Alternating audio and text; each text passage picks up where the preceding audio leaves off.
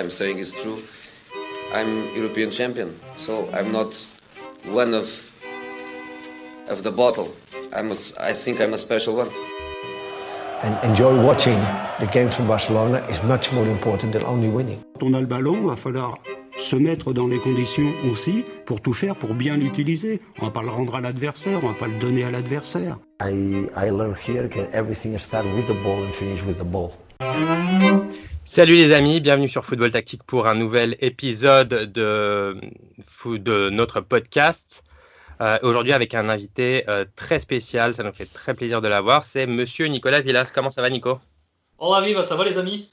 Bah ouais, super. Euh, donc, Je suis sûr que t'es un baratineur, tu dis ça à tout le monde. Donc, euh. c'est vrai, mais il faut pas le dire. Non, non, c'est vrai, je racontais ça en off avant de commencer, mais c'est vrai que Nicolas, moi, j'ai grandi avec... D'ailleurs, j'ai une deuxième anecdote. J'ai grandi avec lui sur euh, ma chaîne sport qui commentait les, euh, matchs euh, du Benfica, du championnat portugais en général, mais du Benfica notamment, ceux qui m'intéressaient le plus.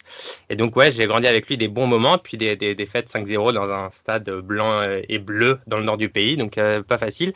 Et aussi, une deuxième anecdote, c'est qu'il y a quelques, ouais, il y a presque 10 ans de ça maintenant, j'avais lancé un blog portugais avec des copains qui s'appelait Canto. Et je t'avais envoyé un message et tu avais répondu, tu avais répondu à une petite interview par écrit, c'était voilà, très sympa. Bon, bah, Donc, euh, comme quoi, euh, t'as pas pris la grossette et ça, c'est cool. Euh, et bien sûr, j'ai toujours mes, mes deux compères parce que j'ai pas réussi à avoir mieux. Euh, et euh, Booba, comment ça va, les amis? Salut, salut à tous, très bien. Très bien, et vous?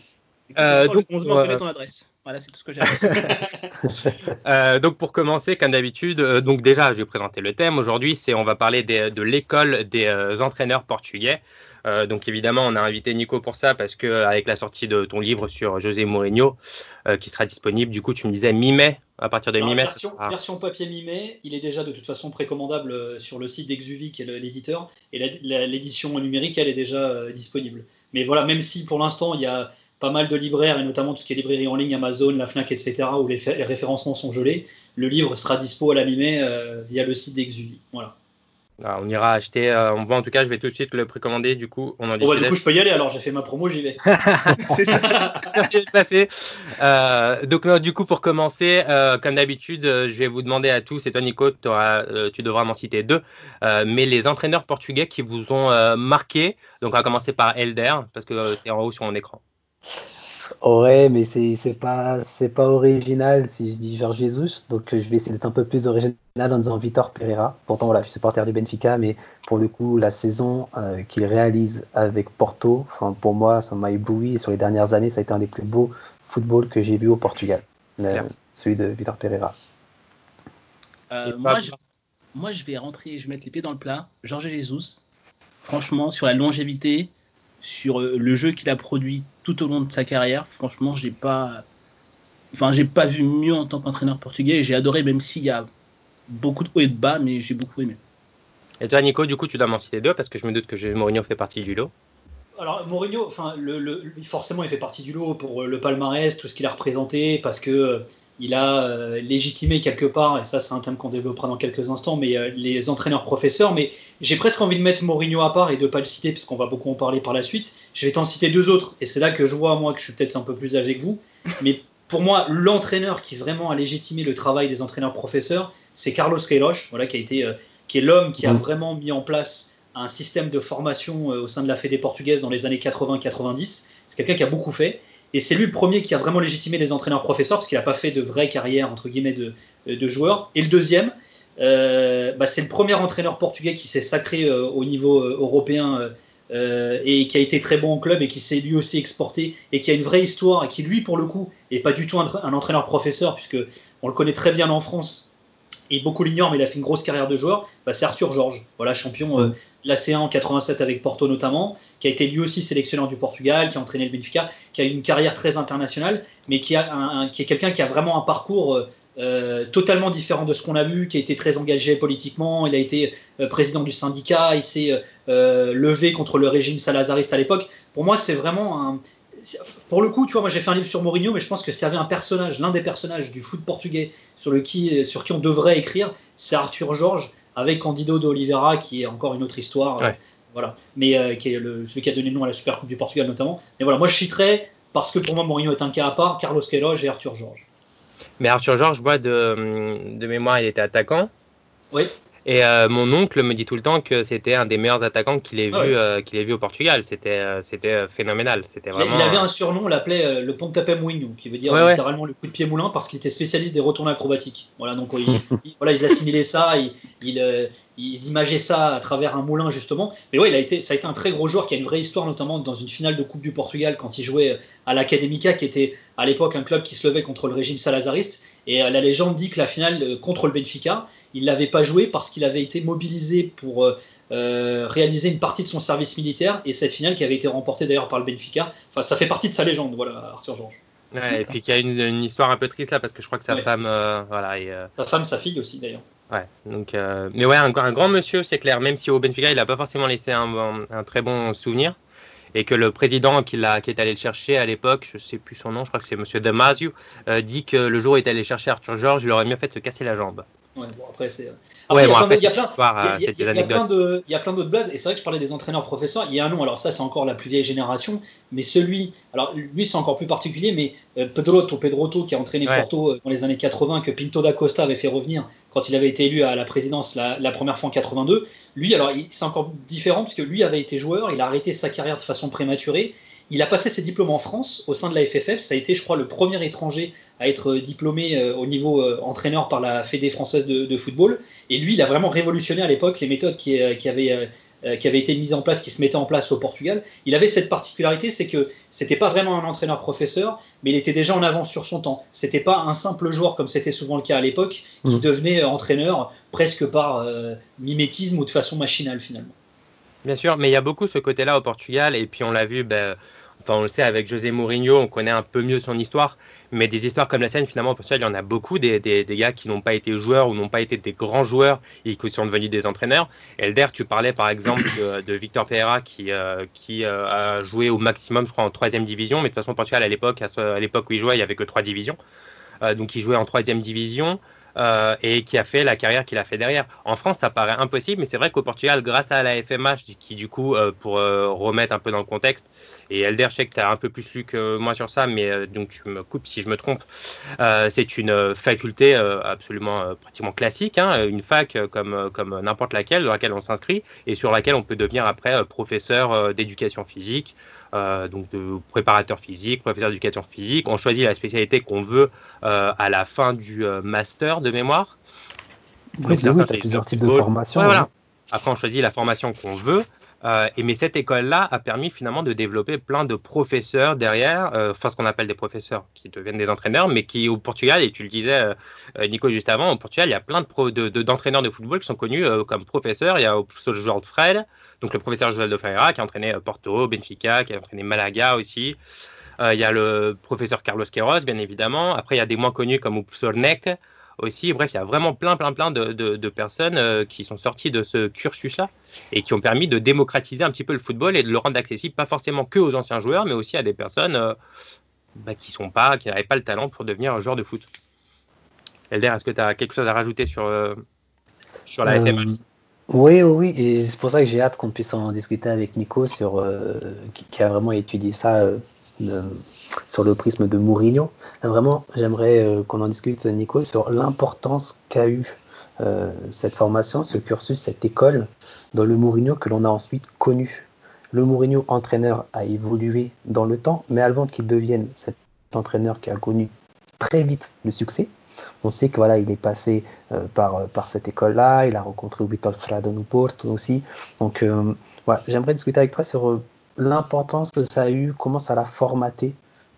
Alors, déjà, il y a une chose qui est importante. Alors, le, le Vitor Frade, on va le mettre un peu à part parce Ouais. qu'ils sont connus à l'époque, euh, dans les années 90 à Porto, à l'époque où Mourinho était l'adjoint de Bobby Robson. Ça, c'est très intéressant parce que le, le Vitor Frade, c'est euh, l'homme qui a brandé la fameuse périodisation tactique, finalement. Et ce qui est très intéressant, c'est que José Mourinho, euh, juste pour faire un petit aparté, on y reviendra plus tard si vous voulez là-dessus, mais José Mourinho, au fait, lui pratiquait la périodisation tactique avant qu'elle ait un nom, finalement. Mais Mourinho, contrairement à ce que beaucoup de gens peuvent croire, imaginer et lire aussi, parce que moi je l'ai lu aussi, n'a jamais connu Vitor Frade, enfin n'a jamais eu Vitor Frade en tant que en tant que professeur par exemple. Frade, il a eu des Vitor Pereira, il a eu euh, il a eu euh, beaucoup de, de, de Carvalhal, grands je crois. Il a eu Calvaillard, je crois. Je me demande si, euh, si Villas-Boas n'a pas fait deux, trois trucs avec lui aussi, parce que lui fait pas partie vraiment de la FMH et, qui anciennement s'appelle ISEF, que Mourinho a fréquenté à Lisbonne, qui avait un peu euh, l'équivalent dans le Nord à Porto euh, également, et c'est là que Frad exerce, a exercé de nombreuses années également. Mais, mais voilà, Frad et l'homme qui véritablement a brandé quelque chose que Mourinho pratiquait déjà à ses débuts en tant qu'entraîneur. Quand je dis début en tant qu'entraîneur euh, euh, au, niveau, euh, au haut niveau, c'est 2000 avec le Benfica. Voilà, moi j'ai eu énormément de témoignages, parce que moi le bouquin, il y a une centaine de témoignages en tout. Il y a, il y a énormément de témoignages à l'époque au Benfica où, où, il est entraîneur pendant seulement 77 jours, qui expliquent ces méthodes qui à l'époque étaient vues comme, je cite, révolutionnaires. Après, pour en revenir à l'histoire du FMH, donc ex-ISEF, Institut voilà, du sport et de l'éducation physique, donc Mourinho a fréquenté euh, l'ISEF euh, à la fin de, ses études normales, on va dire classiques, secondaires. Il voulait rentrer à l'ISEF à la fin de ses études, à la fin du bac, sauf qu'il s'est un peu, il s'est un peu chié dessus en maths. On va dire les choses comme elles sont. Il a raté, raté l'entrée à l'ISEF. Et en fait, pendant un an, il a étudié, il a mis toutes les choses de son côté pour être accepté à l'ISEF l'année qui a suivi, ce qui a été le cas. Et c'est là où c'est très important aussi, parce que là aussi, on a tendance à un petit peu simplifier la chose. José Mourinho, c'est pas simplement un mec qui a jamais eu une carrière de joueur et qui s'est dit tiens, je vais faire entraîneur euh, à travers les études purement euh, théoriques. José Mourinho a eu sa petite carrière de joueur aussi. Et ça, c'est une chose aussi qui a été très peu exploitée jusqu'ici, parce que beaucoup de livres et d'articles ont été faits sur Mourinho, et sur lequel moi j'ai voulu revenir, et sur lequel j'ai appris beaucoup de choses aussi. Mourinho, il a eu sa petite carrière de joueur. Alors les mauvaises langues disent qu'il a eu sa carrière de joueur parce qu'il a fréquenté les clubs de haut niveau où son père a entraîné, ce qui est vrai, c'est-à-dire Rio Ave et Belenenses en D1 et en D2. Euh, mais Mourinho, finalement, a un peu euh, pâti du fait d'être le fils de l'entraîneur parfois aussi. Il y a des histoires un peu légendaires, un match qu'il aurait dû jouer face au Sporting en fin de saison, l'année où le Rio Ave atteint euh, en Liga son classement historique, c'est-à-dire cinquième, jusqu'à ce que Miguel Cardozo, éphémère mmh. entraîneur de Nantes, fasse pareil.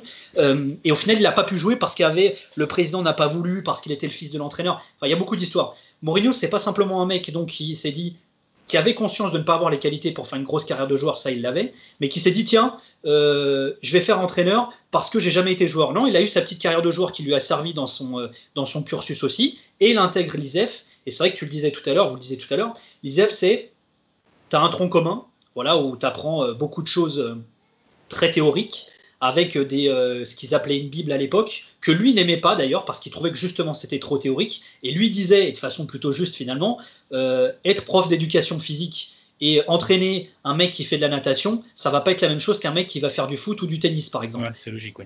Et lui était très frustré. Hein. Il a fait des interviews qui sont restées un peu confidentielles d'ailleurs. J'ai repris certains extraits moi dans le bouquin où il explique que les années de l'ISEF finalement il n'a pas tant kiffé que ça au départ parce qu'il trouvait que c'était trop théorique justement, parce qu'il adhérait pas aux fameuses bibles qui lui étaient imposées. Et finalement il s'est un peu servi de son parcours de joueur aussi et surtout il s'est servi de la pratique qui était obligatoire à l'époque à l'ISEF, c'est-à-dire que très vite on leur a demandé, parce qu'il y avait une pénurie de profs d'éducation physique, bah, de travailler au sein des écoles en tant que prof de PS. Bon, jusque-là, pas trop de rapport avec le foot, mais ensuite, notamment la dernière année, il devait valider son année en entraînant déjà une équipe en parallèle à ses études. Et là, il va commencer dans un petit club qui s'appelle à Setúbal, au Comerç Industria, euh, où il va entraîner les gamins. L'année d'après, il va aller à Setúbal. Il va remporter son premier trophée en France, justement. Ça, je le raconte dans le livre aussi, à Guyancourt, en région parisienne. Et après, l'histoire va se poursuivre. Il va devenir adjoint, etc. Mais voilà, l'ISAF a été très important pour lui. Il y a eu le professeur Manuel Sergio qui était un prof mmh. de, psychologie du sport, mais c'est pareil. Manuel Sergio, il fait seulement un an avec lui, la première année. Alors, Mourinho a été très marqué par ce qu'il a vécu. Manuel Sergio a été très marqué par le personnage, mais c'est souvent beaucoup plus complexe que ce que parfois on peut lire ou voir. Mais bon, on peut pas non plus toujours raconter toute l'histoire. Bien sûr. Mais après, ce qui est intéressant avec, euh, avec Mourinho et notamment avec donc euh, l'ISEF, euh, qui aujourd'hui est la FMH, c'est que en France, on a l'impression qu'un ancien joueur qui veut devenir entraîneur, finalement, il a pas trop de difficultés, pas trop de cursus à faire. Là, malgré tout, je trouve que c'est intéressant le fait qu'il passe par une espèce de, même s'il a eu son passé de joueur modeste, mais il a eu son passé de joueur, de passer par une fac, d'avoir des cours théoriques, même s'ils sont chiants. Euh, et d'ailleurs, c'est amusant parce que euh, euh, Victor dit la même chose. Lui, il a fait le cursus dans le nord du pays, donc avec Victor Frad beaucoup, et dit que les la première année avec Victor Frad, il ne comprenait rien. Lui, il s'attendait à arriver, on parle de foot, et il dit, mais la première année, Victor Frad, il nous passait des trucs, des espèces de PowerPoint avec des extraits de journaux, de, de citations, de machin. Et en fait, moi, j'étais là, je suis, mais attends, moi, je veux parler de foot, qu'est-ce que tu me prends la tête avec tes, bêtises? Et en fait, il a dit qu'à un moment donné, tout s'est enchaîné, tout c'est comme un puzzle, en fait, tout s'est mis en place, et il a compris, c'est là où il voulait en venir. Et ça, ça a été très important et je trouve que c'est très important dans la formation des entraîneurs portugais, euh, ce côté euh, théorique, ce côté euh, pratique aussi, mais pratique dans la, dans la recherche. J'ai l'impression qu'il y a un côté recherche. Et c'est pour ça qu'on parle de professeur. J'ai l'impression qu'il y a ce côté recherche, de vouloir un peu se dépasser et pas juste d'avoir le côté apprendre par cœur, mais de devoir le développer mais chacun. Après, tu vois, il y a un truc que je trouve intéressant dans ce genre de débat, parce que moi, il y a toujours un- un- un- une expression qui me, qui me gêne un peu et qui me chagrine, c'est la fameuse euh, l'école des entraîneurs portugais. Pour moi, il n'y a pas une école des entraîneurs portugais. Pour moi, ce qui fait la richesse des entraîneurs portugais, c'est qu'il y a des écoles, justement. C'est, mais c'est- exactement, c'est exactement, c'est- je suis totalement d'accord avec toi. Tu- tu- alors, et d'ailleurs, vous étiez, vous le citiez tout à l'heure, Georges Jesus, c'est- c'est c'est pas un professeur. Il est d'ailleurs souvent moqué. Il a, il a eu beaucoup de prises de bec avec Mourinho à ce sujet pour son portugais qui parfois est un petit peu euh, bancal, on va dire. Il se plante dans certaines expressions, etc. Il est très moqué au Portugal à cause de ça. Ça n'empêche que c'est un grand entraîneur, qu'il n'a pas une très grosse carrière de joueur. Je pense que Jesus, il y a une trentaine d'années, il aurait galéré pour entraîner un club comme le Benfica, puisque comme le dit Mourinho d'ailleurs euh, lui aussi, euh, Mourinho quand il débute sa, carrière d'entraîneur principal, à l'époque les gros clubs, les clubs de D1 étaient, euh, étaient voués à des mecs qui avaient fait des grosses carrières de joueurs. Jesus, il a, été formé au Sporting, il n'a jamais joué au très haut niveau, il a fait du Orleans, il a fait un petit peu de Sporting, il n'a pas fait une carrière immense finalement. Tu as des Jesus, tu as des professeurs, on en a cité une flopée depuis tout à l'heure, et puis tu as des mecs, alors pour moi c'est l'ovni ultime, c'est Villas-Boas. Il n'est pas professeur, il n'a pas été joueur, et puis il a fait ça par passion, au culot, il va voir Robson un jour, machin. Voilà, en fait, c'est- c'est le- le- les écoles des entraîneurs portugais, en fait, c'est un petit peu tout ça. Et puis tu le disais, il y a, y a- euh, le FMH à Lisbonne, il y a le JMAI à Porto, euh, le ISMAI à Porto aussi qui apporte un truc. Voilà, c'est-à-dire que le, le- l'ISEF, l'ex-ISEF, donc le FMH, l'ex-ISEF, ça a été le- un peu le précurseur euh, du côté de Lisbonne. À Porto, ils se sont développés en parallèle avec des méthodes qui étaient différentes avec Vitor Frade. Et c'est vrai que tu as eu un mélange de tout ça qui a donné naissance finalement à plein de choses. Mais ça ne veut pas dire pour autant que, par exemple, les entraîneurs professeurs portugais ont tous les mêmes, la même façon de voir les choses, ou, euh, ou sont tous bons d'ailleurs, tout simplement. C'est pas forcément vrai non plus. hein. Mais Ouais, mais justement, c'est ça c'est ça qui. Vas-y, Bouba, excuse-moi. Ouais, mais c'est ça qui est intéressant, c'est qu'en fait, au final, euh, on enseigne le, la pratique. Donc ça, c'est super intéressant déjà, qu'on enseigne à plein de gens qui viennent de différents horizons. C'est ça que je trouve vachement intéressant dans ce truc-là, c'est qu'il y a plein de gens qui viennent pour étudier. Ils peuvent s'arrêter en troisième année, en quatrième année, en deuxième année, mais juste, ils auront appris des choses et ils pourront les partager autre part. Autrement, tu vois, c'est ça que je trouve vraiment fascinant dans ce truc-là, c'est que la FMH, elle permet ce genre de choses aussi. C'est pas grave qu'ils aient pas la même manière de penser, mais c'est juste qu'ils puissent s'écouter et échanger. Et ça, je trouve cool. Rien que le truc que tu en parles, c'est en dernière année, ils doivent avoir une équipe et, l'étu- et, et travailler dessus. Ça, c'est super intéressant de travailler sur une équipe et t'apprends des cours en même temps. Moi, je trouve ça extraordinaire, quoi. Après, c'est un peu le- la formation des entraîneurs en France. Alors, le, le problème, c'est qu'en France, il y a beaucoup plus de passe droit quand tu as eu une carrière euh, de haut niveau pour, accéder au diplôme. Et c'est vrai que c'est un peu injuste parce que finalement, toi, quand tu as été joueur en CFA, que tu n'as pas les mêmes moyens, parce que les diplômes sont très chers en France en plus, Ouais. hein, que tu n'as pas les moyens, que tu veux les passer, bon, ça veut dire que tu n'as pas eu le revenu d'un mec qui a été international ou, euh, ou qui a joué au niveau, donc tu pars déjà de plus loin. Il faut que tu te payes tes diplômes, derrière, il faut que tu trouves du taf, tu n'as pas forcément le réseau, etc. Mais là, en fait, où c'est intéressant, c'est que, parce que tu le disais, Bouba, mais les, mecs qui, euh, par exemple, euh, vont au bout du cursus, parce qu'il faut que tu aies ta licence quand même pour entraîner. Tu as ton, ton fameux master, c'est une licence de foot, au fait, euh, qui te permet d'entraîner, euh, qui, qui est délivrée par la Fédé. À l'époque de Mourinho, c'était comme ça. En fait, ça te permet d'entraîner euh, derrière, mais ce qui est intéressant, c'est que même si 90% des gars qui ont euh, ce diplôme derrière n'exercent pas au niveau, au niveau, au niveau professionnel, ils Ouais. vont exercer soit au niveau de la formation, soit au niveau amateur. Mais ce qui permet finalement, parce que tu as plein de joueurs au Portugal qui aujourd'hui même font partie de l'équipe nationale, qui ont pas forcément, qui sont pas, forcément passés par des centres de formation, qui ont été perdus, qui se sont perdus en chemin, mais qui ont connu des gars comme ça à quelque part, qui ont eu aussi leur petite carrière de joueur. Parce que Mourinho, c'est pareil, il, a- il arrête sa carrière de joueur assez tôt, mais il continue de jouer dans les euh, tournois de futsal, euh, il continue de jouer dans l'équipe de l'ISEF qui s'appelait. euh, putain, je l'ai oublié. Bon, bah, c'est pas grave. Euh, il- il- enfin, il- si tu veux, il continue de jouer. Il y a toujours cette, cette volonté de continuer la pratique et la théorie aussi. Et en fait, ce que Mourinho déplorait, parce que lui, dès qu'il est depuis gamin, c'est ce que je raconte dans le bouquin, il a suivi son père en tant qu'entraîneur, il se disait, bon bah voilà, moi la pratique, je suis confronté tous les jours, je sais ce que c'est qu'un vestiaire de foot depuis que je suis né, et là, bah, on me présente, euh, on me demande d'ingurgiter des livres, les gars, moi, donnez-moi du concret. Et au final, il va euh, réussir à allier un petit peu les deux, quoi. Ouais, mais c'est ça que- est- mais- Vas-y, Bouba. Et en fait, ça que je trouve cool, c'est que vraiment, comme tu dis, les gens peuvent aller jusqu'au bout du cursus, ne pas réussir une grande carrière, et l'autre côté, former dans des clubs amateurs, dans des et, et même, tu vois, genre, changer de truc, être par exemple, euh, je sais pas, préparateur physique ou ce genre de choses, mais c'est juste ce qui est intéressant, c'est que ils ont appris des choses, et ils peuvent les transmettre. Et ça, je trouve cool. Je Mais trouve ça trop cool. D'ailleurs, parce que tu dis préparateur physique, Mourinho, quand il débute avec, euh, avec euh, Manuel Fernandez à l'Estrella Madora, c'est son premier boulot d'adjoint dans un club euh, principal. En fait, Mourinho, son parcours, en gros, c'est en tant qu'entraîneur, il fait commerce industrie, où il est joueur, il a, il, euh, et en parallèle, il entraîne les gamins euh, pour valider son année. Il file à Setúbal. Euh, à Setúbal, il entraîne pendant 2-3 ans les jeunes. Il connaît Manuel Fernandez, qui est ancienne gloire du Sporting, qui entraîne l'équipe première. Manuel Fernandez part à l'Estrella Amadora qui vient de se qualifier pour la Coupe d'Europe, ils viennent de gagner la Coupe du Portugal, et là, en fait, il intègre le staff de Manuel Fernandez et il est préparateur physique. En fait, et déjà à l'époque, son père était entraîneur en D2 notamment, et il participait au stage de pré-saison avec son père, et il faisait la préparation physique des équipes de son père. Et moi, j'ai eu des mecs qui étaient entraînés par son père à l'époque et qui disent, à l'époque, il avait déjà dans la préparation physique des méthodes qui étaient totalement différentes. Et d'ailleurs, ça c'est très intéressant, c'est le- le- le- la personne qui a été son adjoint pendant le plus longtemps à José Mourinho, c'est Rui Faria, qui s'est séparé de lui il y a euh, un an et an. demi euh, Mm. de ça. Et Rui Faria, son boulot, c'était préparateur physique. En fait, je pense que quelque part, Mourinho a souvent dit qu'il voyait euh, Rui Faria, euh, euh, il voyait en lui son successeur. Il a, il a dit ça d'autres mecs. hein. Il a Ouais. dit ça de Vitor Ponch, il l'avait écrit dans sa biographie notamment Ah ouais, Euh, bah lui, euh, ouais. qui s'est un peu perdu, mais qui, voilà, qui, a- qui- qui est qui est un mec qui avait des vraies compétences aussi, que j'ai eu dans le bouquin aussi, euh, qui est très intéressant d'ailleurs à ce sujet. Mais c'est que le fait que je pense que Mourinho ait autant de- d'atomes crochus avec Rui Faria, qui a, qui a d'ailleurs eu Vitor Frad, le père de la paridisation tactique, comme, euh, comme professeur lui aussi, je pense qu'il y a vraiment une, une corrélation, une conjonction de, de, de facteurs et de, d'affinités qui a fait que Mourinho veuille travailler aussi longtemps avec lui finalement.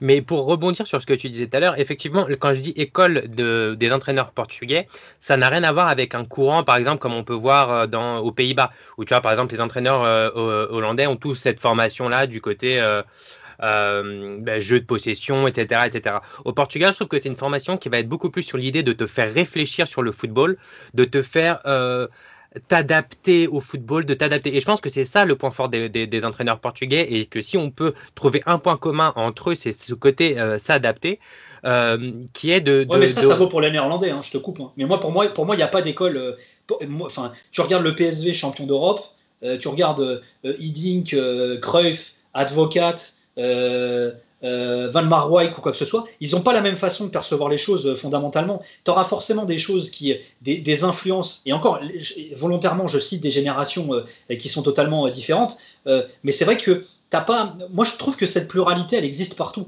Mais par exemple, on dit en France, c'est beaucoup plus compliqué en France quand t'as pas eu une carrière de joueur de devenir entraîneur. Mais il y a aussi des exemples, hein, Gérard Rouillet, Arsène Wenger, euh, voilà, même Guillaume. Alors Guillaume, il a fait sa petite carrière aussi, mais tu as aussi des exemples en France. Maintenant, regarde, tu as, d'autres exemples, et pour moi, ce sont eux qui ont presque le plus de mérite. Euh, hormis les mecs, les Houillet, etc. Mais regarde, les Christophe Pellissier qui vient de faire monter Lorient, bon, dans des circonstances euh, Mm. pénibles. Ouais, mais- Euh, Hervé Delamajor qui était à Bourg et qui était à, au Gazélec, qui sont des mecs qui ont eu des petites carrières, qui ont galéré pour obtenir leur diplôme parce que justement ils n'ont pas une carrière de joueur professionnel. Tu vois, ces gars-là ont du mérite et ils apportent une vraie pluralité. Jean-Marc Furlan, euh, tu vois, tu as, beaucoup de, de- de sensibilité, de, de psychologie, de façon de percevoir le jeu, le, le- le joueur. De, de- vraiment, je trouve que ce pluralisme aujourd'hui, et c'est aussi un effet de la mondialisation, il est vrai quasiment dans tous les pays, si tu veux. Non, non, bien sûr. Mais c'est vrai qu'au Portugal, moi, ce que j'apprécie, c'est justement que soit dans, que soit, euh, dans les différentes écoles qu'il y a, c'est d'avoir cette idée de réfléchir au football, de penser au football et de créer grâce à ça des entraîneurs euh, de, haut niveau comme il y a aujourd'hui, mais également euh, des formateurs comme, comme vous le disiez. Euh, vous deux, mais également des observateurs. On peut voir aujourd'hui des mecs comme euh, Luis Campos du côté de Lille, mais il y a également l'exemple de José Boto du côté de, hum, du. Shakhtar maintenant, mais qui était au Benfica avant. Euh, mais également sur les adjoints. Tu vois Thierry Henry, quand il a signé à Monaco, il était allé chercher euh, Tlayen du côté du Benfica. Euh, euh, Lille, justement, c'est Luis Campos qui s'en est occupé, mais quand il y a eu deux adjoints, justement, portugais qui sont partis de Lille pour rejoindre Mourinho à Tottenham, il est allé chercher deux adjoints portugais, dont un du côté du Benfica. Enfin, tu as aussi cette formation-là qui est un peu plus large, qui permet aux personnes de réfléchir football, et après, selon leur volonté, leur envie, leur, leur feeling, leur qualité, finalement, de faire ben, soit adjoint, soit euh, recruteur, soit euh, préparateur physique, euh, soit être coach, comme ça peut être le cas par exemple de Bruno Lage, qui est un peu cet exemple-là aussi, euh, qui est l'actuel entraîneur du Benfica, qui vient lui aussi de Setúbal comme, comme euh, José Mourinho, et qui est rentré à la formation des tout, tout, tout petits au Benfica et qui a fait finalement toutes les classes. Après, il est parti quelques années, mais il a fait toutes les classes de formation. Et finalement, je trouve qu'au Portugal, ça te permet de développer, euh, de, donner accès à cette connaissance football théorique et pratique à plein de personnes, et de développer grâce à ça bah, des adjoints, des observateurs. Et tu peux voir que même les anciens joueurs, aujourd'hui, quand ils prennent une équipe, quand ils entraînent une équipe, ils font appel à des mecs comme ça euh, des mecs qu'ils ont connus pendant des formations. Genre Ruben Amoulin, je crois qu'il a fait appel à des gars comme ça. Euh, le, Ruben Amoulin, qui est, l'actuel entraîneur du, Sporting, euh, ils font appel à des, gens comme ça, des gens qui ne sont pas forcément des anciens collègues ou des anciens coéquipiers, etc. Donc je trouve qu'au final, ça a permis cette, une connaissance vachement plus large du football et plus accessible à tout le monde. Et quand je parle de, d'école portugaise, finalement, c'est plus par rapport à ça que par rapport, tu vois, à un courant, entre guillemets, philosophique, de, une philosophie de football. Quoi. Et en fait aussi, je, trouve que ça, je trouve que ça apporte en fait une, qualité en quantité, parce que finalement, toutes ces, promos qui s'accumulent, euh, qui s'éparpillent, parfois comme tu disais Nicolas, dans, le monde amateur, mais en termes de, profession, fait qu'aujourd'hui, il y a une quantité de, professionnels du football, donc qui sont entraîneurs, adjoints, prépa physique, euh, recruteurs, euh, mais aussi ça favorise le fait que ces Portugais-là s'exportent euh, et, on le voit régulièrement en Coupe d'Europe, euh, les, Portugais, les entraîneurs portugais sont ceux qui sont parfois le plus représentés. Et, euh, et mais je ne sais pas comment on peut expliquer le fait qu'un si petit pays produise autant de, champions, et dans le sens champion, enfin, les Portugais sont souvent champions en Grèce. Euh, Villas-Boas a connu du, succès en, en Russie, Paulo Souza à Bâle en Suisse je ne sais pas comment on peut expliquer le fait qu'un euh, si petit pays s'exporte aussi bien de manière qualitative. Après, tu as eu, euh, moi j'en avais beaucoup parlé de ça avec Queiroz justement, euh, qui a été d'ailleurs l'un des profs de Mourinho à Misdef à l'époque. alors, Mourinho qui faisait partie de la même promo que José Pezero, l'actuel sélectionneur du, Venezuela, qui a entraîné le Sporting, Braga, Porto aussi en fait, il y, a aussi, faut, faut pas, faut pas non plus mettre de côté. Alors, il y a, un aspect qualitatif qui est, qui est réel. Il y a une capacité d'adaptation très souvent qui est culturelle, c'est-à-dire que Bon, le portugais est une langue qui est très parlée dans le monde, mais dans les pays lusophones, mis à part ça, non, ils se mettent très vite à l'anglais, donc ils ont une capacité à pouvoir s'exporter et à s'exprimer à l'extérieur aussi. Ils ont, ils ont une tendance, c'est très cliché, j'aime pas ça, mais c'est plutôt vrai, ils ont tendance à assimiler les langues étrangères aussi, parce que justement leur langue à eux n'est pas forcément connue tous, donc ils ont cette tendance à le faire aussi. On l'avait avec, avec euh, Paulo Souza à Bordeaux, euh, Jardine, même s'il était moqué, il, faisait l'exemple, le, il, donnait l'exemple, il faisait l'effort euh, lui, aussi, mais après, il y a aussi un aspect, c'est ce que j'allais dire, il faut pas le mettre de côté, c'est que tu as aussi un petit, un petit phénomène de mode. C'est-à-dire qu'à partir du moment où Mourinho a commencé à tout gagner, euh, on a commencé à regarder les entraîneurs portugais très certainement d'une autre façon. Mais comme ça avait été le cas, moi c'est ce que Kailosh m'expliquait un jour, Kailosh me disait à ses débuts, euh, il avait postulé à un poste dans, un club, un gros club, et euh, il n'était pas très connu à l'époque, c'était pas un, un poste d'entraîneur au premier plan. Et l'agent lui avait dit, écoute, Carlos, je pense que ce serait mieux que tu dises aux dirigeants que tu es brésilien et pas portugais. Parce qu'à l'époque, les entraîneurs brésiliens avaient grave la cote. Et que les Portugais étaient vus comme étant euh, bah, des mecs venant d'un petit pays pas très développé, où le football ne l'était pas encore. Voilà, Queiroz euh, euh, avait commencé à mettre en place ces, choses-là au sein de la Fédé. et le Portugal, alors, les succès de Mourinho aidant, les succès, bah, après aussi, on va pas se leurrer, mais en 2016, l'Euro avec Fernando Santos, alors qui certes est déjà un daron, mais qui a gagné, ça a, aidé aussi. Et puis, il y a aussi eu un passage à vide dans le foot portugais qui a beaucoup desservi. Euh, les années 80-90 ont été terribles à ce niveau-là. Il y a eu, c'est vrai, la victoire du FC Porto en 87 avec Arthur Georges, qui est un entraîneur portugais, qui d'ailleurs a surfé là-dessus. Hein. Euh, il, part au Matra, il signe des contrats, des gros contrats dans des clubs, et là il initie sa carrière à l'étranger. Ça lui permet de revenir au Benfica par la grande porte également, il partira par la petite, ça c'est une autre histoire. Ça lui, ouvre les portes de la sélection aussi. Enfin, il y a toute une série de choses. Mais enfin, il y a, le, marché du football est un marché à part entière. Et euh, ça obéit à l'offre de la, loi et de la demande. Et aujourd'hui, beaucoup de clubs sont détenus par des hommes qui sont euh, des, hommes ou des femmes qui sont très riches, mais qui n'ont pas forcément une grosse connaissance du foot. Et donc ils voient, bah, c'est ce qu'ils observent. Tiens, Messi, il est très bon, il est formé au Barça. Euh, tout ce qui est made in Barça est bon. Bah, pourtant, il y a des mecs qui sortent de, euh, de la Masia qui sont pas fous. Tiens, euh, Mourinho, il est formé au Portugal, les Portugais, c'est pas mal. À un moment, c'était les Néerlandais. Les Français aussi. Il y, a une super hype autour des entraîneurs français pendant, euh, pendant des années euh, également. Voilà, il y, a, eu les Belges, y a eu, et si, on va encore plus loin, euh, il y a 50, 60 ans, être un entraîneur anglais, c'était vachement bien, que ce soit en France ou au Portugal. Il y a eu les Roumains, il y a eu les Hongrois, ça c'est encore plus, plus vieux. Enfin voilà, il y, y, a aussi des tendances comme ça qui se, qui se dégagent. Euh, parce que justement, et je pense que c'était plus vrai à l'époque qu'aujourd'hui, et c'est pour ça que j'en reviens à ce que je disais tout à l'heure, l'école des entraîneurs portugais, non, les écoles, oui, mais à l'époque, c'est vrai qu'il y avait certainement euh, des écoles qui étaient plus singulières, au sens littéral du terme, euh, finalement. Mais voilà, il y a, ça qui joue. Tu sais, tu disais, le, Portugal, c'est vrai que c'est un pays de, de, de 11 millions d'habitants, enfin 15 si on met les immigrés, mais les émigrés, mais c'est vrai que c'est un peu bizarre de voir qu'un si petit pays se qualifie depuis autant d'années à des phases finales de compétition majeure et dégage autant de champions comme, comme j'allais dire, techniciens ou comme joueurs.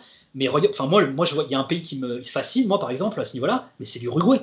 Enfin, l'Uruguay, tu te dis, mais putain, les mecs, ils sont. Alors, ok, l'âme sud, c'est pas les mêmes. Euh, il y a moins de, il y a moins d'équipes. Et putain, les mecs, ce qu'ils arrivent à dégager en champion, tu, tu, te dis, Suarez et Cavani viennent du même bled, quoi. Et c'est pas, tu vois, c'est un bled. C'est vraiment, euh, c'est incroyable en fait. Et, et, là, pour le coup, tu dis ouais, mais les entraîneurs, il y en a peut-être moins. Ouais, parce que Tabarez est en train de tout. euh, Enfin, il a tout vampirisé pendant des années. Mais, mais non, et surtout, il a tout vampirisé. Le mec est là depuis, euh, depuis toujours. Mais, euh, mais, mais, mais ça n'empêche que d'autres se forment. Enfin voilà, il y a, il y a- Moi, je pense que les entraîneurs argentins, il va y avoir une vraie génération qui va venir aussi, tu vois, avec les Gallardo, Ouais. euh, les, tu vois, les Heinze. Les- même Crespo, il est en train de faire du bon taf. Enfin, tu vois, il y a- et ces gars-là, bah, c'est euh, c'est ce que je disais tout à l'heure, c'est la mondialisation. Ils sont passés dans des clubs étrangers, ils ont appris de plein d'autres entraîneurs, de plein de nationalités. C'est pour ça qu'aujourd'hui, c'est difficile de parler en termes de nation, finalement. Mais par exemple, moi, je sais qu'il y avait une phrase de euh, Georges Jesus quand il est arrivé euh, du côté de Flamengo. Il a été pas mal décrié parce que, enfin, voilà, il n'était pas connu au Brésil. Moi, je me rappelle d'émissions de, de, d'émissions de télé où les mecs disaient non, mais c'est qui ce gars-là qui arrive pour entraîner Flamengo, machin. Et après, bon, on lui posait des questions et il disait. euh, il disait qu'être entraîneur au Portugal, c'est beaucoup plus difficile qu'au Brésil parce que, euh, surtout quand tu es entraîneur d'une petite équipe, euh, tu n'as pas de grands joueurs. Je veux dire, au Brésil, tu as quand même pas mal de grosses équipes. Euh, au Portugal, tu en as trois, trois et demi, on va dire, avec Braga. Et quand tu entraînes pas une de ces équipes-là, tes bons joueurs, s'ils font six bons mois, tu les perds et c'est terminé. Et donc, tu es obligé d'avoir une créativité tactique, de trouver des solutions au-dessus du talent, c'est-à-dire qu'au lieu de parier juste sur le talent du joueur, tu es obligé d'aller tactiquement, de trouver des solutions pour pouvoir t'adapter, pour pouvoir être meilleur, pour pouvoir battre les, des équipes qui sont meilleures Ouais, alors c'était c'était beaucoup de enfin c'était une bonne partie de com quand il est arrivé. Aujourd'hui, le Brésil n'est plus un championnat euh, euh, Mm. et leader. Les clubs sont plus des locomotives économiques. Flamengo est un cas à part. C'est d'ailleurs pour ça qu'ils ont pris Jesus avec le contrat qu'ils lui ont proposé. Ils sont parvenus à garder l'immense majorité de leurs joueurs. Mais aujourd'hui, au Brésil, un joueur, euh, le- en plus les saisons sont tellement longues, un joueur qui fait euh, six bons mois, il se barre en Europe. hein. Faut Mais pas, tu as faut quand pas- même plus de talent pas forcément. Regarde aujourd'hui. que- qu'au Ah non, regarde, rega- re- regarde les, les résultats des clubs euh, brésiliens ces dernières années dans les compétitions euh, internationales. Regarde les résultats, euh, regarde surtout les performances des joueurs du championnat brésilien en équipe nationale. Et pourtant, et pourtant ces dernières années, tu as beaucoup de postes euh, en équipe du Brésil qui étaient ceux qui faisaient finalement la fierté de ce pays, à savoir les joueurs créatifs et les attaquants. Aujourd'hui, euh, le Brésil, ça fait des années qu'il galère à trouver le leader de l'attaque. Le, mec qui, donne de la fantaisie à cette équipe. On a dit c'est Coutinho et c'est enterré finalement. On a dit, enfin, en fait, tout, ça est valable. Le- le- L'Amérique du Sud n'arrive pas à faire concurrence avec l'Europe, mais le Brésil n'y arrive pas. L'Argentine est en pleine crise. Et au final, c'est même l'émergence de pays, finalement, d'autres pays, genre la Colombie, euh, euh, qui arrive aujourd'hui à dégager des vrais joueurs et les clubs arrivent à, faire à avoir des vraies performances au niveau euh, international aussi, parce que justement, euh, ils, ont, ils arrivent à euh, profiter de la crise de ces autres pays. Mais au Brésil, si tu veux, la crise aidant, le- les clubs n'arrivent pas à garder leurs meilleurs joueurs. Et encore une fois, je mets vraiment le Flamengo quasiment dans un cas à part. Enfin, regarde le Cru- Cruzeiro euh, relégué en D2. Enfin, t'as des trucs dingues quoi ces dernières années au Brésil. Non, non, bien sûr, mais, euh, mais moi, enfin, je trouve, enfin, mais c'était même Scolari qui disait ça. Il disait, euh, quand j'étais sélectionneur du Brésil, j'arrivais, je mettais un coup de pied dans une pierre et je trouvais euh, 10 attaquants euh, au Portugal. Ouais, bah ça s'est vu. Hein. Ouais. oui, c'est sûr. Euh, non, non, c'est sûr. Non, mais Scolari, moi, pour moi, c'était pas, c'était un grand meneur d'hommes, mais en termes d'entraîneur et de, de tactique, etc., c'était quand Ah même si, mais pas- enfin, tu vois, les- les- enfin, quand tu vois que ces dernières années, le Brésil a dû s'appuyer sur des joueurs, et j'ai rien contre lui, il a été performant, mais que t'en viens à rappeler un Fred euh, qui justement est au Brésil depuis euh, quelques années, euh, tu vois, enfin, tu, tu te rends compte qu'il y a vraiment des... en fait, le- le- de façon caricaturale, il y a beaucoup d'analyses qui vont dans ce sens au Brésil. Ils ils ont tendance à dire que le football brésilien est en train de s'européaniser quelque part. C'est-à-dire qu'il devient plus rationnel, moins folichon, euh, moins créatif. euh, les joueurs ont tendance peut-être à devenir eux aussi plus rationnels parce qu'ils se disent bah, les, clubs européens ont peut-être, euh, seront peut-être moins flippés de venir me chercher moi aujourd'hui en tant que joueur brésilien parce que j'ai un jeu plus rationnel plutôt que des Romario et des, Adriano, des mecs qui étaient complètement barrés finalement, mais qui avaient un talent fou, mais qui étaient complètement barrés. C'est sûr, mais après, quand tu vois qu'un entraîneur européen comme, comme Georges Jesus arrive là-bas et euh, en six mois arrive à gagner le championnat, euh, gagner la, la Copa Libertadores, euh, tu Non, mais ce qu'il a fait, c'est. peut-être un. Mais, mais, mais de toute façon, moi, pour en avoir parlé, alors, moi, j'ai eu notamment dans le livre euh, Paulo Duarte, qui a entraîné Le Mans, euh, le Burkina Faso, etc., Ouais. et qui me disait, lui, il a été entraîné par Mourinho Arrieri et il a connu Georges Jesus aussi. Et il dit, mais pour moi, l'entraîneur parfait, c'est la combinaison des deux. Ouais. C'est-à-dire Mourinho pour ses qualités humaines, pour ses qualités de meneur, pour ses, euh, ses- certaines de ses méthodes technico-tactiques et d'entraînement, et il dit Jesus pour ses qualités d'entraînement. Enfin, c'est un mec tactiquement parlant et surtout vraiment la, la science de l'entraînement, c'est vraiment quelque chose qu'il cultive et, qu'il, euh, et, et dans laquelle il excelle véritablement. Moi, j'en ai parlé avec plein de joueurs qu'il a eu, mais c'est, c'est, euh, ce mec est sur une autre planète à ce niveau-là. C'est-à-dire que les gens ne se rendent pas compte, mais euh, moi je vois des fois il était annoncé en France, les gens disent ouais mais les mecs il est au Benfica, ouais ok il est au Benfica, mais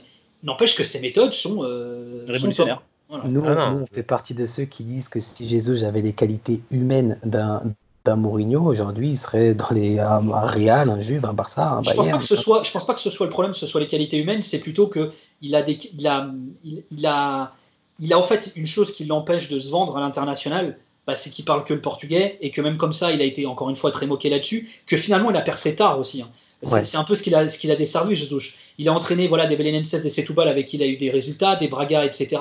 Avec le Benfica, ça se passe bien. Il a eu l'opportunité de partir ailleurs. Finalement, le, le, le Sporting lui offre un contrat mirobolant et c'était, on le sait, alors, euh, enfin, on le sait, Le rêve de son père.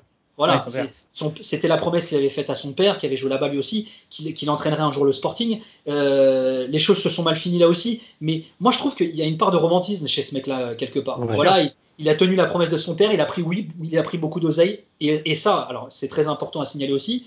Il y a eu la fameuse crise bancaire au Portugal, Et avec, euh, perdu. et lui il a perdu tout son oseille, tout- toutes ses économies, il a perdu près de 10 millions d'euros, donc il a dû rattraper Ah ça aussi. Ouais.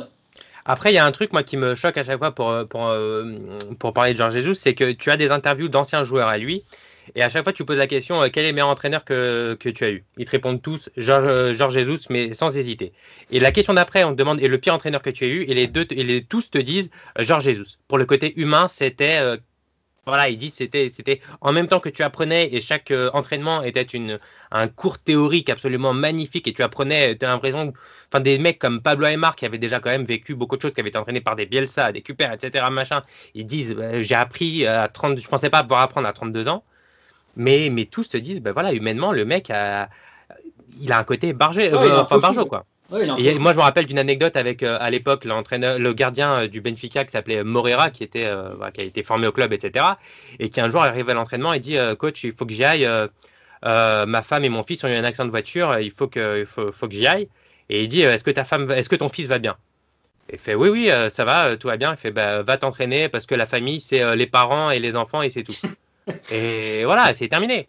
Quand, enfin, quand tu as les anecdotes avec euh, Carlos Martins, etc., ce qui s'est passé l'année où le Benfica perd le titre à la dernière seconde, euh, et il lui, il lui reproche d'être, de s'être pris un rouge contre Estoril, etc., qu'il le met en équipe B, que devant tout le monde, il le plombe en disant c'est à cause de toi qu'on va perdre le titre, alors que le Benfica est encore premier du championnat à ce moment-là, avant d'aller euh, jouer contre Porto, certes, mais encore premier du championnat. Et que l'année d'après, il le met en équipe B toute la saison. Quand même, Carlos Martins, un inter- international portugais qui a joué en Espagne. Qui...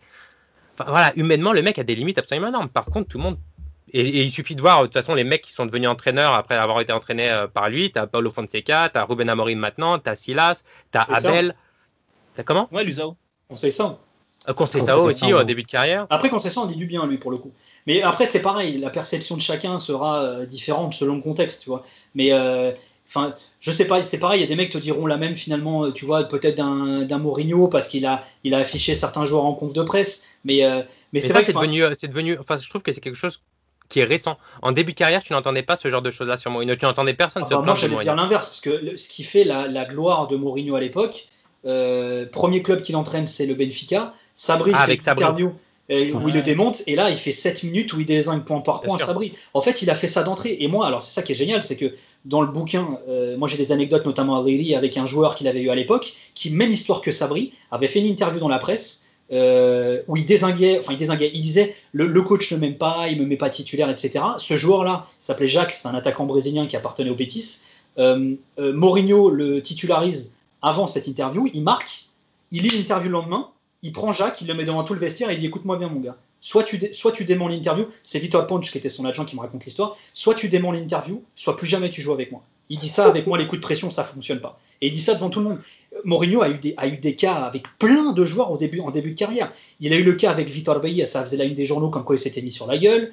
Il a eu, euh, il a eu, euh, bon, il avait eu des cas en tant que joueur, ça s'est raconté dans le livre, c'est assez drôle euh, aussi. Il a eu, des- il a eu un cas avec Benny McCarthy qui s'était Oui, barré. Pour l'anniversaire de sa meuf à Vigo la veille d'un match où il est revenu la gueule enfarinée le lendemain euh, et il l'affiche devant tout le monde euh, en conf de presse Mourinho et il dit on va pas faire comme si de rien n'était. Il y a un problème au sein du club je suis le leader je vais le résoudre il a, eu, euh, il a été confronté au Benfica avec euh, son président, puisque le sien, Valdes Vedo, était parti. Il a été remplacé par Villering, qui avait promis que Tony revenait comme entraîneur. Euh, il avait une épée Damoclès sur la tête. Enfin, il- très tôt, au fait, il a été confronté à ça. En revanche, je- là où c'est intéressant, c'est que l'immense majorité des mecs qui en parlent te disent il avait une certaine posture face aux médias et une posture qui était largement différente avec nous dans le vestiaire. Il était Mhm. frontal, direct, et finalement, il était protecteur avec nous, finalement.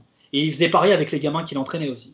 Mais quand tu vois, par exemple, moi je me rappelle très bien de cette histoire avec, euh, avec Sabri, euh, mais tu as l'impression, d'ailleurs, la, la- la- cette conférence de presse se termine avec euh, cette phrase mythique ici on est au Benfica Lisbonne et pas au PAOK Salonique. Et donc tu as l'impression qu'en fait, il prend le, ouais, et il prend le lead en fait pour défendre le club Ouais. aussi. C'est-à-dire que c'est Mourinho qui se défend lui, mais qui défend aussi le club. Aujourd'hui, tu as l'impression, par exemple, je me rappelle il y a quelques semaines avant, avant euh, ben, cet épisode confinement, etc., il avait désingué pas mal, ouais, euh, Ndombele dans la, dans, la, dans la presse. Et, et là, tu te poses la question du est-ce que d'habitude, moi j'ai l'impression que ce genre de truc, parce qu'il n'y avait pas eu de déclat de Ndombele dans la presse ni rien, as l'impression que ce genre de déclat aujourd'hui, eh ben, euh, avant, elles étaient, euh, bah, il en parlait dans le vestiaire. euh, Non, en fait, je pense ça. que tu as, juste un phénomène qui est, qui est, qui est sociétal et technique et technologique. C'est qu'il y a, en 2000, il y a 20 ans, quand Mourinho faisait une conf de presse où il défonçait Sabri, à part les journaux au Portugal qui en parlaient, tu n'avais pas les sûr. réseaux sociaux, tu pas. Aujourd'hui, un Mourinho, entraîneur du Benfica, il te fait. euh, Enfin, Bruno Lage demain te fait la même sur un joueur du Benfica en conf de presse, mais ça fait le tour du monde. Alors que personne ne saura dans beaucoup de pays qui est Bruno Lage. Mais juste le fait qu'un entraîneur. Moi, je le sais, on le fait au quotidien, nous.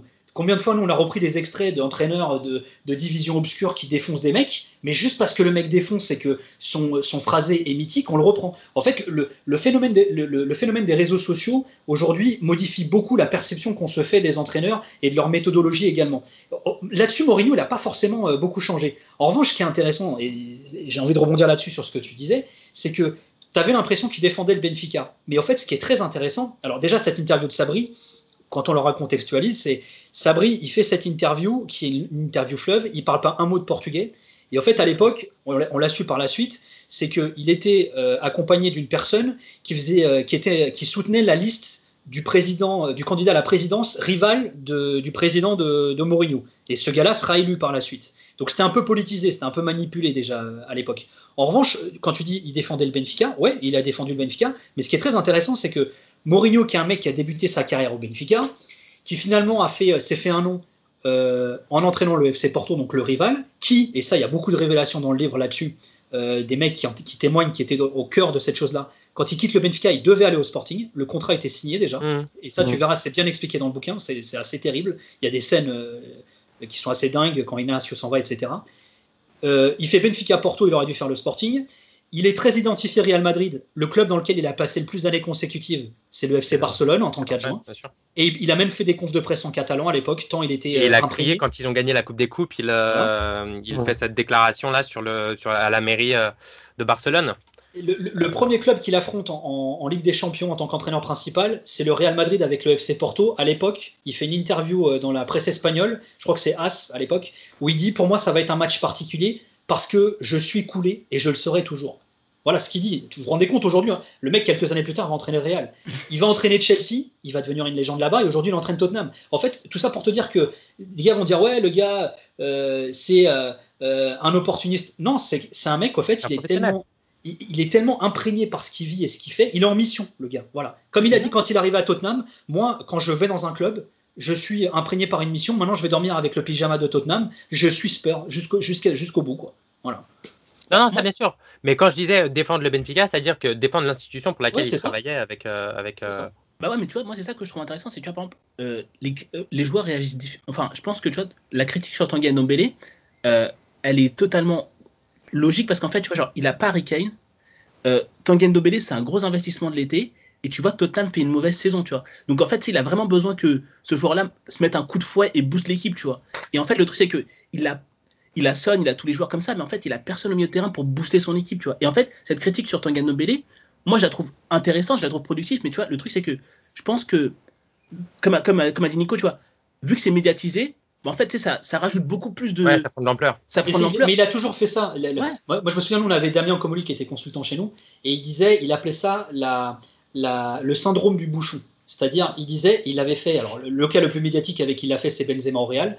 Euh, Comoli disait, en fait, il prend un joueur, il lui met la tête sous l'eau et il attend de voir s'il a la force suffisante pour remonter et ressortir la tête de l'eau. Et en fait, quand il dit que Benzema est un chat euh, au milieu de tigre, bah Benzema derrière, euh, il devient un tigre. Et, euh, en revanche, il y en a d'autres bah, qu'il a enterré en faisant ça, avec qui ça n'a pas fonctionné. Mais lui, il a, il a ça c'est beaucoup de, mecs avec qui il a bossé, notamment des agents, me le racontent dans le bouquin. En fait, il a vraiment besoin de, joueurs qui ont une vraie déjà personnalité? alors une, vraie capacité mentale morale euh, et alors de la qualité et de l'intelligence de jeu, ça c'est une chose, mais il a besoin de mecs qui ont euh, cette force mentale. Ouais. Il le fait avec Maniche direct quand il arrive au Benfica. Il se prend la tête avec lui. Le premier cas qu'il a eu dans sa carrière en tant que principal, c'est Maniche. Voilà, il a, très vite, au fait, il allait au conflit avec ces mecs pour pouvoir les tester quelque part finalement. Mais après, il leur apportait également un soutien absolument énorme. Et moi, je me rappelle de cette anecdote où, euh, enfin anecdote, cette histoire où Derley se fait les croiser lors de la saison 2002-2003 non, 2003-2004, c'est l'année de, la, Ligue des Champions. Et donc Derley se fait opérer juste après et Mourinho euh, est dans le bloc opératoire en fait et se fait opérer. Il ah. raconte ça d'ailleurs dans un, dans, un, dans, son, dans un de ses livres. Il raconte ça qui était dans la salle en fait euh, avec ah, euh, Derley. il, a fait ça avec deux joueurs que j'ai eu dans le bouquin. Il a fait ça avec Derley qui me raconte justement comment ça s'est passé cette histoire. Alors et la blessure et le, le, fait qu'il a assisté à la à, à l'opération. Et il l'a fait avec César Peixoto aussi, qui s'est fait les croiser la même saison, lui aussi je crois que c'était contre Marseille d'ailleurs, ou euh, je sais plus. Je crois que c'est, je, crois que c'est contre Marseille. Euh, en tout cas, c'est pas loin, de, c'est pas ça. Mais oui, il avait, aussi cette capacité d'accompagnement. Le médecin euh, de, Porto, le docteur Puga également m'explique ça, comment il a réagi. C'est très intéressant d'ailleurs cette scène où le docteur Nelson Puga explique comment Mourinho réagit dans le bus après le match de la blessure de Derley qui était contre Alverca à l'époque, et où il explique dans le bus comment ça se passe au fait. C'est-à-dire que il dit il était sous le choc, c'est-à-dire, moi j'ai compris tout de suite qu'il s'était fait les croisés, Pouga. Il retourne sur le banc, il dit à Mourinho Bon, bah, euh, il s'est fait les croisés, euh, Derley. Mourinho est mécontent, comme dit Pouga, forcément, aucun entraîneur n'aime avoir ce genre d'infos. Euh, il rentre dans le bus, et là, Mourinho s'assoit à côté de Pouga et dit Je pense que, déjà, c'est marrant, parce qu'à ce moment-là, on est quand même tôt dans la saison, il dit Je pense que notre. notre rêve de gagner la Champions s'envole. Et il dit pourquoi? Parce que pour moi, Derley est le meilleur joueur de transition au monde. Et il dit sans lui, on n'y arrivera pas. Et Pouga dit bah écoute, plutôt que de euh, baliser, euh, essayons de mettre en, place un plan de récupération. Ils mettent des deadlines, et en fait, il dit, Pouga dit, c'est extraordinaire parce qu'il dit, il, a, il, a, il s'est fixé un objectif, il a fixé un, objectif aux joueurs, il m'a fixé un objectif en tant que chef du département médical du club, et euh, en fait, toute cette, cet entrain, cette capacité mentale, cette capacité motivationnelle, il a réussi finalement à la, contaminer à, tout le reste. Et il dit sa vraie force était là quelque part. Il arrivait finalement à être ouvert à tout, c'est-à-dire même au domaine médical. Si ça pouvait l'aider lui dans son taf, il était parfaitement ouvert. Et ça rejoint ce qu'on disait tout à l'heure. tout à l'heure, vous disiez euh, ces entraîneurs qui finalement s'ouvrent au monde, etc. Bah, lui, c'était un peu ça. Il était curieux de tout finalement. Mais c'est exactement ça. Et tu vois, quand on finalement on, finit la, on, boucle la boucle, euh, c'est quand je parle d'école, euh, du fait de l'école portugaise, c'est vraiment école dans le sens premier du terme, c'est-à-dire l'endroit où tu vas apprendre. Et la FMH, c'est vraiment l'endroit où tu vas commencer à apprendre et tu vas réfléchir à ce genre de questionnement, euh, la question de la du, du, côté physique, des blessures, etc. Et j'ai l'impression que c'est quelque chose que tous les entraîneurs portugais ont cette capacité déjà de réfléchir. Et c'est pour ça que la préparation physique au Portugal est aussi beaucoup influencée évidemment par Monsieur Victor Frade. Euh, qui est un courant qui s'est beaucoup développé, pas que seulement maintenant euh, là où il travaille, mais euh, généralisé, mais qui ont du coup cette réflexion-là vraiment sur le côté, sur les blessures, et ils sont un peu plus ouverts à ça et un peu plus connaisseurs de ça. Donc évidemment maintenant avec la mondialisation, c'est plus simple de savoir, et puis avec Internet, etc. Mais j'ai l'impression que c'est voilà, quelque chose où les entraîneurs portugais maintenant ont vraiment cette connaissance-là de, de la préparation physique et des blessures et de ces connaissances-là, quoi. Mais c'est bien aidé aussi par le fait que euh, pour exercer, ils ont besoin d'obtenir leur licence, comme tu disais tout à l'heure, euh, Nicolas, et que euh, cette licence-là, aujourd'hui, pour l'obtenir, il n'y a tu ne peux pas avoir de passe droit comme tu as en France où il faut jouer 150 matchs de Ligue 1. L'exemple, c'est Ruben Amorim, Ruben Amorim, qui a fait une grande carrière professionnelle, qui aujourd'hui exerce dans un grand club qui, est Sporting, mais ce n'est pas lui qui est euh, juridiquement le numéro un parce qu'il est, il est encore en phase d'apprentissage, il est en train de passer sa licence. Mais ce que je veux dire par là, c'est que euh, cette obligation de, de, passer cette formation ouvre euh, euh, l'esprit de, ces entraîneurs et les oblige finalement à avoir des notions euh, de, nutritionniste, de, préparateur physique, euh, ce côté psychologie aussi qui, est vachement important. Et, je trouve que là-dessus, c'est quand même un point commun des, divers entraîneurs portugais qui réussissent. Après, alors ça c'est valable pour les mecs qui sont des entraîneurs-professeurs, mais tous n'auront pas cette sensibilité, cette formation à ce niveau-là. Mais pour en revenir à ce que tu disais, en France, de toute façon, quoi qu'il en soit, il y a effectivement des passes droits. Alors, c'est pas vraiment des passes droits, c'est à plus de facilité pour accéder à certains diplômes pour les gens qui ont fait une grosse carrière. Mais quoi qu'il arrive, tu es obligé de passer ton diplôme en France comme au Portugal. Là-dessus, il n'y a, pas de, a pas de différence. Mais c'est vrai que ces entraîneurs-professeurs, en fait, si tu veux, c'est ils vont apporter quelque chose de façon immédiate à leur équipe, de par leur méthodologie, leur sensibilité, qui en plus est singulière, chacun a la sienne. Mais ils vont aussi, surtout, euh, enfin, transmettre ça à leurs joueurs, qui eux-mêmes plus tard deviendront entraîneurs. Moi, quand je vois un mec comme, euh, par exemple, Sergio Conceição, qui a fait une grosse carrière de joueur, euh, qui a un caractère euh, vraiment très, très prononcé, etc., bah, c'est un mec qui est aussi très curieux vis-à-vis de ces choses-là. Qui a connu Mourinho, qui a connu, voilà, qui a connu Jesus, qui est passé par l'Italie, qui vraiment, il a, il a, il a connu la Belgique, il a, il a, il parle, il parle beaucoup de langues, il a après, il a, entraîné, il a joué, il a entraîné en Grèce, il a eu Santos, il, y a tout un mélange de choses comme ça. Mais c'est vrai que finalement, ce qui fait la richesse de, tout ça, c'est, bah, c'est le, je pense que le portugais là-dessus une certaine avance, c'est la, la, pluralité, ces écoles au pluriel des entraîneurs portugais, bah, fait que le, les joueurs qui connaissent ces gars-là, bah, peut-être ont, euh, s'ils ont cette capacité à emmagasiner ou à retenir quelques petites choses, au moins, ils, ont, ils partent déjà avec un bagage peut-être plus important. Oui, cette curiosité, en fait, s'évangélise. C'est ça euh, qui, est marquant.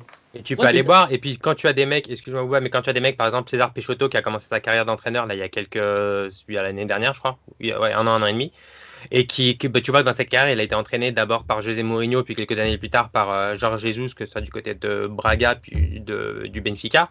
Euh, ben, finalement, tu vois qu'il est allé boire de deux, grands entraîneurs portugais et qu'il a appris beaucoup de choses. Et ça permet ouais, de en fait, c'est un peu comme une espèce de toile, tu vois, qui, qui, les écoles qui se sont développées, où tu as des mecs aujourd'hui qui sont placés en tant que, que recruteurs, en tant qu'adjoints. Tu vois, Victor Frad, par exemple, n'a jamais été entraîneur, mais a travaillé du côté de Porto, donc a pu influencer des mecs euh, à Porto euh, mais sans forcément avoir été entraîneur, juste avoir été, je crois, coordinateur ou quelque chose comme ça. ouais, il a fait, il a quand même eu, bah, il, a, il, a, fait partie du staff de Porto pendant pas mal d'années euh, en tant que préparateur physique, et il a surtout été à la tête de la formation pendant, il a été coordinateur de la formation pendant pas mal d'années aussi. Donc il a pu influencer des mecs comme euh, comme Vitor Pereira notamment pendant la pendant la formation, mais d'autres, je crois que Luis Castro aussi est passé par là, donc il a pu, qui aujourd'hui est au Shakhtar.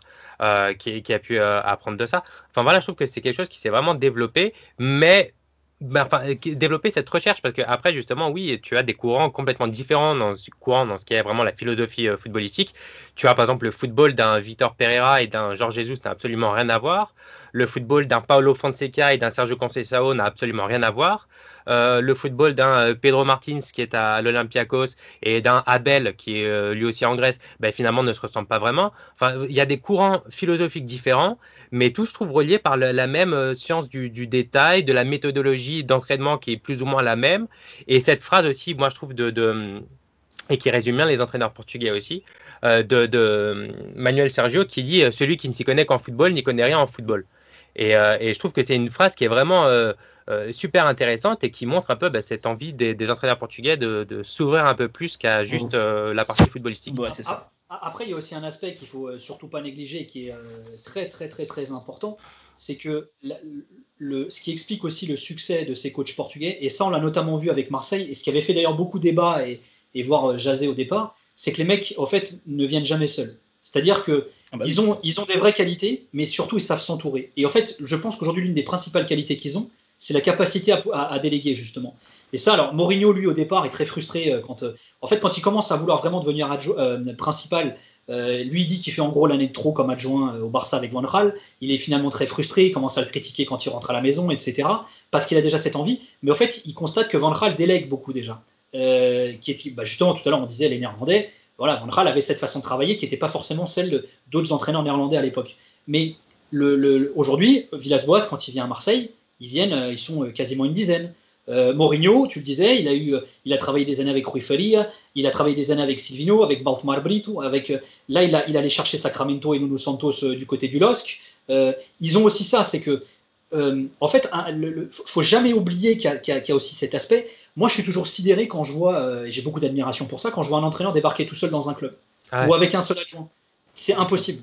Il y a ah trop de choses c'est trop, c'est trop complexe, il y a trop de données à maîtriser, il faut que tu bosses avec des gens de confiance, il faut que ces gens connaissent tes méthodes. Tout à l'heure, on parlait de nutrition, on parlait de préparation physique. Tu arrives dans un club, tu as un préparateur physique, sauf que tu le disais, aujourd'hui, ça c'est une vraie sensibilisation pour le coup, c'est une chose qui unit vraiment la quasi-totalité des entraîneurs portugais. La périodisation tactique fait que la préparation physique est une donnée intégrante du travail quotidien. C'est pas un truc à part de l'entraînement. Donc si tu arrives dans un club, que tu as un mec qui est juste préparateur physique, qui sait pas ce que c'est que ta façon de travailler la périodisation tactique, mais en fait il te sert à rien le mec il te sert Et puis, tu as, l'exemple Lyon en ce moment, justement, euh, sur ça, qui a, qui a, qui, a Silvino qui est arrivé, euh, Silvino qui est arrivé, qui avait aucun adjoint, qui est venu avec aucun adjoint. Ensuite, tu as Rudy Garcia qui est arrivé avec un seul adjoint, justement. Et tu as Olas qui veut garder ce, le même noyau d'adjoints depuis euh, des années et des années. Moi, je sais qu'au Portugal, par exemple, que ce soit du côté de Porto, de Sporting ou du Benfica, c'est inimaginable. La seule chose qu'on va, entre guillemets, imposer, c'est un entraîneur. Par exemple, du côté du Benfica, c'est Minervin Pietre, qui est un ancien joueur et qui est là depuis euh, déjà à l'époque de Georges Jesus et qui est resté et qui est un adjoint qui reste là parce que c'est un ancien joueur et qui pourra avoir ce côté transmission de ce qu'est le Benfica, etc., etc. Mais tout le reste du staff, que ce soit l'entraîneur de garde, un préparateur physique, etc., l'entraîneur peut arriver avec ses, euh, forcément avec son staff euh, s'il en a un. Et ça, en France, c'est quelque chose qu'on ne prend pas en compte. Et bah, ça dépend. Après, les, très gros entraîneurs ont la capacité de le faire. Mais, mais c'est vrai que, en fait, tu vois, on a tendance, c'est-à-dire, y a, tellement, on n'est tellement pas habitué à ça que quand un club comme l'Olympique de Marseille va chercher un Villas-Boas, euh, qui, alors même si ces dernières années, des gars vont dire, ouais, il s'est un peu perdu. Ouais, en fait, il a, il a fait euh, son parcours. Il a gagné une Coupe d'Europe euh, il n'y a pas si longtemps que ça. Enfin, ça commence à dater maintenant, les années passent, mais ça va faire 10 ans bientôt. Mais, mais ouais, lui, quand il arrive, il débarque avec son staff. Donc, il négocie l'oseille pour lui et pour son staff. Il se démerde, il répartit ça comme ils veulent. Mais c'est vrai qu'en France, on a tendance à dire Oh, les mecs, ils viennent, ils viennent se gaver, ils prennent, ils palpent et tout. Oui, mais leur façon de travailler est ainsi faite. C'est-à-dire que euh, leur force, c'est de savoir s'entourer de gens qui sont compétents dans leur domaine. Le LOSC, quand Campos est arrivé là-bas, alors en plus, lui, le, le il est arrivé, il a ramené ses scouts. Il avait fait pareil à Monaco. Hein. Il a mm. ramené ses scouts, il a ramené les mecs qui bossaient au, département technique, absolument dans tous les, secteurs d'activité, tous. Et, au LOSC, c'est même allé jusqu'au service de communication. C'est-à-dire que voilà, ils, veulent être entourés de gens de confiance euh, pour, pour, pour, pouvoir y arriver. Alors, si ça prend pas, c'est sûr que ça peut te coûter une blinde après pour dégager tout ce petit monde. Mais euh, c'est un risque à prendre. mais le truc, c'est que tu vois, c'est une méthode de travail qu'ils ont qu'ils ont, qu'ils ont et qu'ils ont travaillé. Et en plus de ça, tu vois, genre, vu qu'ils ont vu qu'ils ont appris les diverses façons, la préparation physique, tout ce qui est, tout ce qui est nutrition et tout, vu qu'ils ont appris ça, mais que c'est pas leur spécialité, ils le délèguent à une personne de confiance. Et moi, je trouve ça logique en fait de venir. C'est comme si euh, j'arrive dans une boîte, je connais enfin si j'arrive dans une boîte et je suis DG, bah, je vais m'entourer de deux trois personnes et je vais commencer à, gérer la, boîte comme je, comme euh, comme moi je l'imagine. Donc je vais faire confiance à deux trois personnes. Puis voilà, tu vois, en fait, ce truc là pour moi c'est logique parce qu'en fait quand tu es quelqu'un de compétent, tu t'entoures de personnes compétentes et qui vont t'aider à, travailler. Tu vois. Mais, tu sais, le management, la vraie force du management, c'est pas simplement de savoir manager euh, les gens que tu as face à toi quand tu arrives dans une boîte. C'est aussi la, c'est surtout la capacité de pouvoir déléguer. Je veux dire, mmh. un manager, c'est pas un mec qui va forcément euh, euh, tout vampiriser, vouloir tout contrôler. Oui, il va vouloir avoir un œil sur tout, mais il va surtout euh, effectivement pouvoir se, s'entourer de personnes compétentes dans des domaines précis et pouvoir le faire. Et d'ailleurs, juste parce que ça, c'est souvent une critique qui est faite euh, vis-à-vis de Mourinho, euh, souvent on dit, ouais, Mourinho, à chaque fois qu'il va dans un club, quand il se casse, c'est, la merde. Oui, mais c'est la merde. Pourquoi? Parce qu'il arrive avec des méthodes. Bah, en fait, il arrive, il arrive euh, accompagné avec euh, des méthodes qui sont très particulières, et c'est notamment le cas à ses débuts. Moi, les mecs me, racontent, moi, dans le bouquin, l'après Benfica, l'après Leria et euh, une partie de l'après Porto après qu'il soit parti. Et voire même, d'ailleurs, c'est le cas déjà, quand il part du Vitoria de Setúbal et qu'il entraîne les gamins pendant trois ans. déjà là, il l'explique aussi. Il a des méthodes qui sont tellement différentes pour l'époque que forcément, les joueurs ont l'impression de revenir en arrière, mais c'est surtout que quand il part, bah, il part pas tout seul. Voilà. Si tu es entraîneur, tu pars avec ton adjoint, que tu es remplacé par un, un, 1 plus 1, bah ok, mais là, tu as 6-7 mecs qui partent. Donc forcément, il y a un vide dans le club. faut tout reconstruire. Donc euh, oui, c'est un problème. Mais c'est valable dans beaucoup de clubs, hein, les fins de cycle. Souvent, je trouve qu'on omet souvent cette part dans la dans la dans l'analyse du travail des coachs et dans euh, l'analyse du euh, pourquoi après le départ d'un coach, un club n'arrive pas ou plus à progresser. On, on oublie souvent ça. C'est-à-dire que c'est un travail collectif. Un, un staff technique, c'est pas un entraîneur, c'est un entraîneur et son staff technique. Voilà, et c'est tout cet ensemble qui travaille et qui, quand il part, bah, laisse un vide derrière lui. Et il faut que des gens viennent et recommencent tout à zéro finalement. Absolument. Euh, bon, bah, je pense qu'on a fait le tour du sujet. Euh, j'aurais dit juste euh, ton bouquin, du coup, Mourinho derrière le Special One aux éditions Exuvie, je ne sais pas si j'ai bien prononcé. Exactement. qui sera disponible, du coup, en physique à partir du 15 mai. Oui, c'est ça. Vous pouvez le précommander déjà. On peut le précommander déjà. Voilà, achetez en plein, voilà qu'on devienne tous très riches. J'en ai commandé 8 euh, là déjà. Euh, un par semaine, puis un pour les jours spéciaux. Un peu. Euh, donc voilà, en tout cas, merci beaucoup Nico d'avoir accepté notre requête. C'était vraiment super cool. Et puis nous les copains, on se retrouve très bientôt pour un nouvel épisode. Avec plaisir, merci Nico. ciao. Merci Nico. Salut. Ciao. Salut, ciao, ciao. I'm saying it's true. I'm European champion, so I'm not one of of the bottle. I'm a, I think I'm a special one. And enjoy watching the games from Barcelona is much more important than only winning. Quand on a le ballon, il va falloir se mettre dans les conditions aussi pour tout faire pour bien l'utiliser. On va pas le rendre à l'adversaire, on va pas le donner à l'adversaire. I I learned here that everything starts with the ball and finish with the ball.